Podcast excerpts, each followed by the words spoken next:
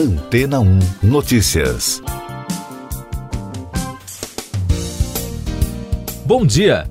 Mais um achado arqueológico de grande valor é destaque nessa semana no meio científico. O responsável pela descoberta é um agricultor palestino que trabalha em Gaza.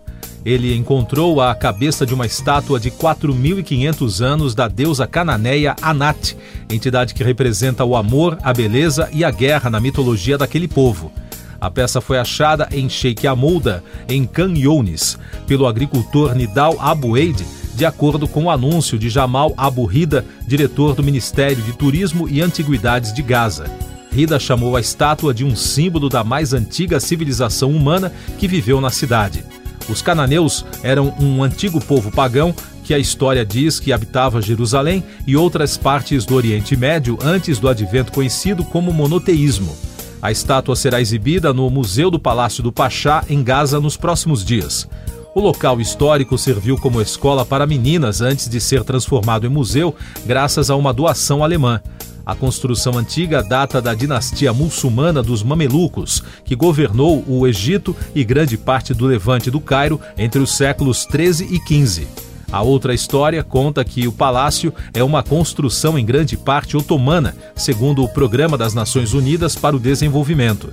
A faixa de Gaza é um território palestino formado por uma estreita passagem localizada na costa oriental do Mar Mediterrâneo, que faz fronteira com o Egito no sudoeste e com Israel no leste e no norte. A região praticamente não recebe turistas, pois a entrada e a saída do território são restritas. E daqui a pouco você vai ouvir no podcast Antena 1 Notícias: Putin faz ameaça nuclear à OTAN. União Europeia anuncia fim de emergência sanitária de Covid-19. Comitê das Nações Unidas conclui que Moro foi parcial em julgamento de Lula. O presidente da Rússia, Vladimir Putin, ameaçou a organização do Tratado do Atlântico Norte em discurso a deputados em São Petersburgo. A declaração ocorreu um dia após a OTAN prometer reforçar ajuda militar para a Ucrânia combater as ações militares russas. Putin disse que tem todo tipo de ferramenta que o Ocidente não pode ter e que não vai ostentar as armas, mas sim usá-las se for preciso. Na segunda-feira, o chanceler Sergei Lavrov havia falado que uma guerra nuclear era um risco sério e real. A Rússia é dona do maior arsenal do mundo. E o secretário-geral das Nações Unidas, Antônio Guterres, chegou a Kiev na quarta-feira para se encontrar nesta quinta com o presidente ucraniano Volodymyr Zelensky, depois de visitar a Rússia. Além de Zelensky e do ministro das Relações Exteriores, Dmitry Kuleba, Guterres também se reunirá com funcionários das agências da ONU. De acordo com a agência de notícias F, o secretário entrou no país pela fronteira com a Polônia e continuou sua viagem para a capital Kiev de carro, escoltado por uma equipe da ONU e militares ucranianos. A União Europeia anunciou o fim da fase de emergência da pandemia de Covid-19. O bloco econômico se concentra agora na vacinação, vigilância pandêmica e testes em preparação para uma possível nova onda no outono, que começa em setembro no hemisfério norte. O anúncio ocorre em meio à diminuição no número de mortes e hospitalizações em toda a Europa. Três quartos dos europeus estão totalmente vacinados e mais da metade recebeu uma dose de reforço. No Brasil, o país registrou na quarta-feira 224 mortes pela doença em 24 horas, totalizando mais de 663.100 óbitos desde o início da crise. A média móvel nos últimos sete dias é de 99, com tendência de estabilidade. Também foram notificados mais de 20.400 novos casos, somando mais de 30 milhões e 300 mil. Com isso, a média móvel de infecções no mesmo período foi a 12.400, com tendência de queda. E os dados da vacinação mostram que já passa de 163 milhões e 700 mil o número de brasileiros que completaram o esquema vacinal, o que representa 76,24% da população. O Comitê de Direitos Humanos da ONU avaliou que o ex-juiz Sérgio Moro foi parcial no julgamento dos processos contra o ex-presidente Lula no âmbito da Operação Lava Jato. Além disso, concluiu que os direitos políticos de Lula foram violados em 2018 por ter sido impedido de participar da disputa presidencial naquele ano.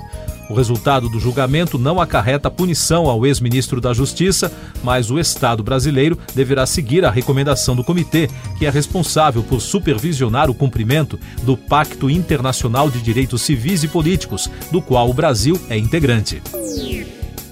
Essas e outras notícias você ouve aqui na Antena 1. Oferecimento Água Rocha Branca. Eu sou João Carlos Santana e você está ouvindo o podcast Antena 1 Notícias, trazendo os destaques do noticiário nacional. O Supremo Tribunal Federal formou maioria para derrubar o decreto presidencial que desmontou o Conselho Deliberativo do Fundo Nacional do Meio Ambiente.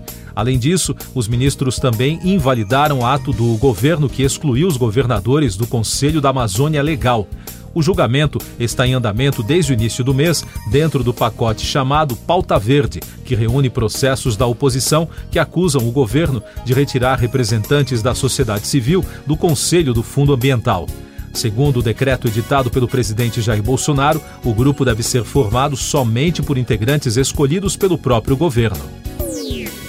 O presidente Jair Bolsonaro realizou um ato oficial pela liberdade de expressão em apoio ao deputado federal Daniel Silveira, ao lado de deputados governistas no Palácio do Planalto, em Brasília. A mobilização foi liderada pelas bancadas evangélica e da Bala, como forma simbólica de demonstrar apoio ao presidente. Nos discursos, os parlamentares, assim como o próprio presidente, criticaram o Supremo Tribunal Federal e defenderam o deputado condenado pela corte.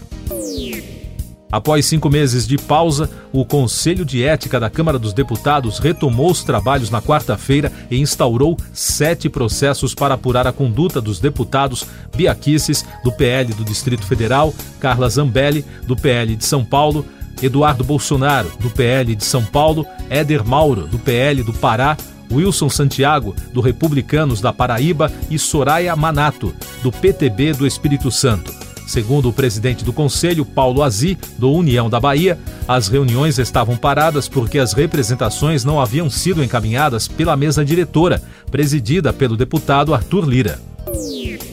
Ainda sobre a retomada dos trabalhos das comissões na Câmara dos Deputados, o deputado Daniel Silveira, condenado pelo Supremo Tribunal Federal na semana passada, foi indicado pelo PTB para ocupar duas vagas nos grupos da casa. O parlamentar será membro titular da Comissão de Constituição, Justiça e Cidadania, uma das mais importantes do Congresso Nacional, e também foi eleito primeiro vice-presidente da Comissão de Segurança Pública e Combate ao Crime Organizado. Além disso, Silveira será membro das comissões de Esporte e Cultura e suplente na Educação. Destaques do Noticiário Econômico. A greve dos funcionários do Banco Central, que já foi suspensa no último dia 19, atrasou a implementação da segunda fase do aplicativo Sistema de Valores a Receber. A operação do sistema, que mostra o dinheiro esquecido em instituições financeiras, estava prevista para 2 de maio, mas com o atraso, a nova data ainda não foi confirmada. Dados da Agência Nacional do Petróleo, Gás Natural e Biocombustíveis mostram que o preço da gasolina voltou a subir pela segunda semana seguida e atingiu novo recorde nos postos. O preço médio do litro do combustível ficou em R$ 7,270 entre os dias 17 e 23 de abril, o que representa uma alta de 0,70% em relação à semana anterior é o maior valor nominal pago pelos consumidores desde que a ANP passou a fazer o levantamento semanal em 2004. O preço do combustível puxou a alta do IPCA 15. Com isso, a prévia da inflação ficou em 1,73% em abril, a maior para o mês desde 1995. Cinema a Warner Bros. confirmou que está produzindo uma continuação para o último filme Batman, com o ator Robert Pattinson no papel do Homem-Morcego. A notícia foi divulgada nesta semana durante a apresentação da companhia cinematográfica na CinemaCon, nos Estados Unidos. Segundo a Variety, o diretor do primeiro longa, Matt Reeves, esteve no evento. Ele está envolvido na sequência da produção, novamente nas funções à frente do roteiro e da direção.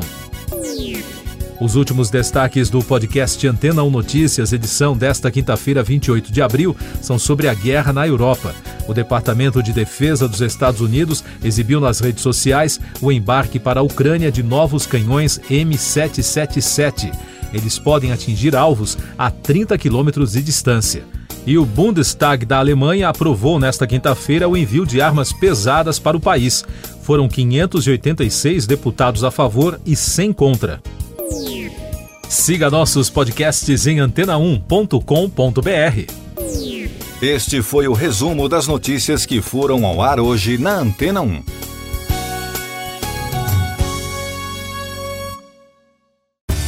Depois de tanto conteúdo legal, que tal se hidratar com água rocha branca? O consumo regular de água durante o dia traz benefícios para a saúde, como, por exemplo, manter a pele bonita e hidratada. Rocha Branca, da fonte direto para sua casa.